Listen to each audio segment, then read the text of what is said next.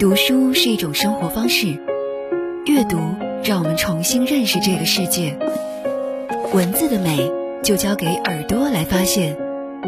阅读好时光，倾听朗读者，让我们在书中寻找诗和远方。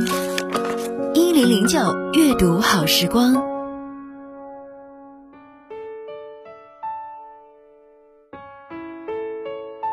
晚上好，这里是一零零九阅读好时光，我是素心。转眼又是五月末，岁月渐深渐远。物象渐浓渐稠，猝不及防的，我们将赶赴一场盛夏之愿。今天我们一起来听一篇文章《夏之浓》，作者陆来森。长夏漫漫，有时我就想，该用一个什么样的字来概括这个长长的夏日呢？思想着，便觉得，到底还是一个“浓”字。最是恰当。夏日的天气是浓烈的，晴朗的夏日自不待说，太阳高高的挂着，阳光如火，炽烈的燃烧着，仿佛能听到嚯嚯的声响，光线射到地面上，一片蒸腾。眯眼望向远方，能看到气流如一锅沸腾的粥，化也化不开，浓而稠。只是一味地向外散发着炙人的热气，纵是滚动，那气流也有一种滔滔不绝的气势，人是无论如何也避不开的，只好任凭那一阵阵的热浪。天空从来就不会如秋空般那样清澈，总会有一种浑浊的气象，总会有一些烦嚣的燥气或者湿淋淋的水汽散布着。这样的情状也只能用“浓烈”二字来形容了。夏日天阴也不一样，云层是那样的厚重和低沉，铺天盖地地压下来，黑云漫漫，人的喘息都感到气闷。有时天会一连几天阴着，像一张赖皮的老脸，扯也扯不开。空气是湿淋淋的。人的身体只是感到浓浓的缠绕不已的粘稠，让人疲乏，让人困顿，将人压抑的难以做好一点事情。天热极了，人们就急切地盼望着一场雨的到来。可夏天的雨又怎样呢？同样是给人一种浓的感觉。一场暴雨骤然而下，倾天泻地，雨雾迅即弥漫了整个天空。万物都被雨雾笼罩着，你辨不清方向，一切物象都成为模糊的一片。鸟匿迹，蝉藏声，树垂首，草泥泞，花失色。也许与之相伴的还有电闪雷鸣，还有嘶鸣的狂风，还有决堤的河流。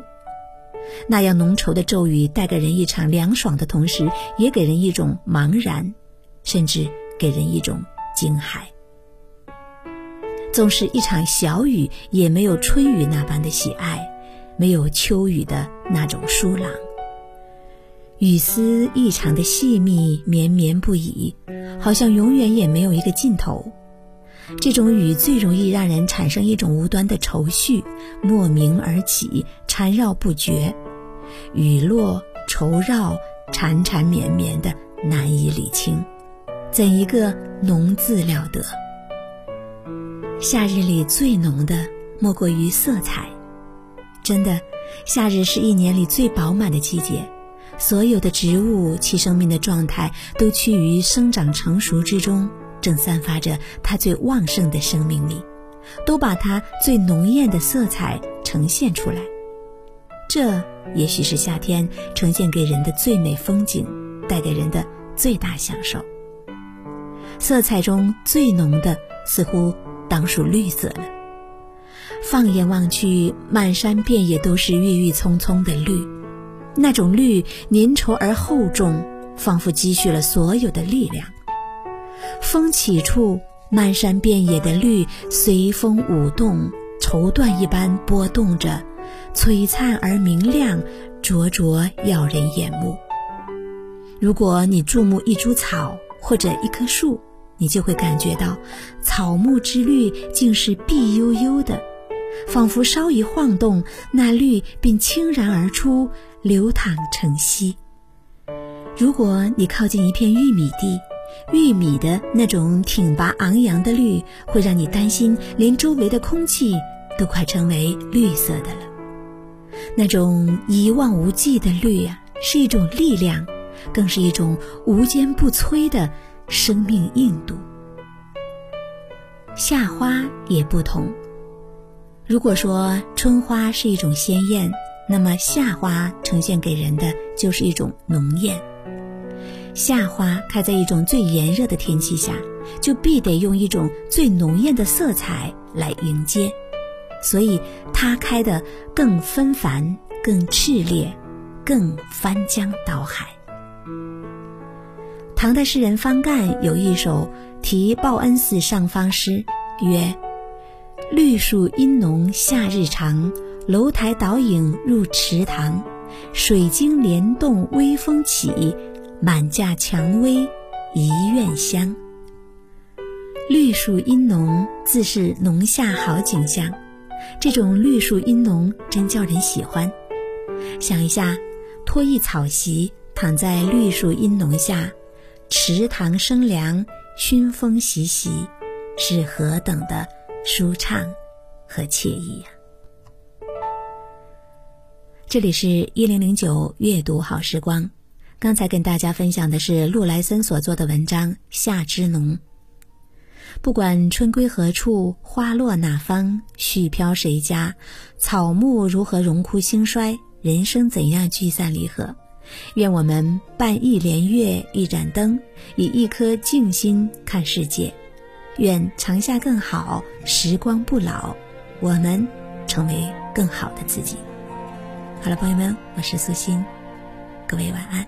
时光雨洒落在你我心里，消失了感情，在脸上留守。流年未忘，相知依旧夏天终于走到了最后，执着输给了时间，多少的泪水流过了青春。那个女孩教会我爱，我们向着幸福在狂奔，什么人在哭，在笑，在恨，在痛，在疯，好想忘了那个傻傻的我，一直在想你了，知道吗？曾经出现在人海里，为什么又消失不见？再勇敢一点，我会不顾牵着你向前冲，我会努力记得你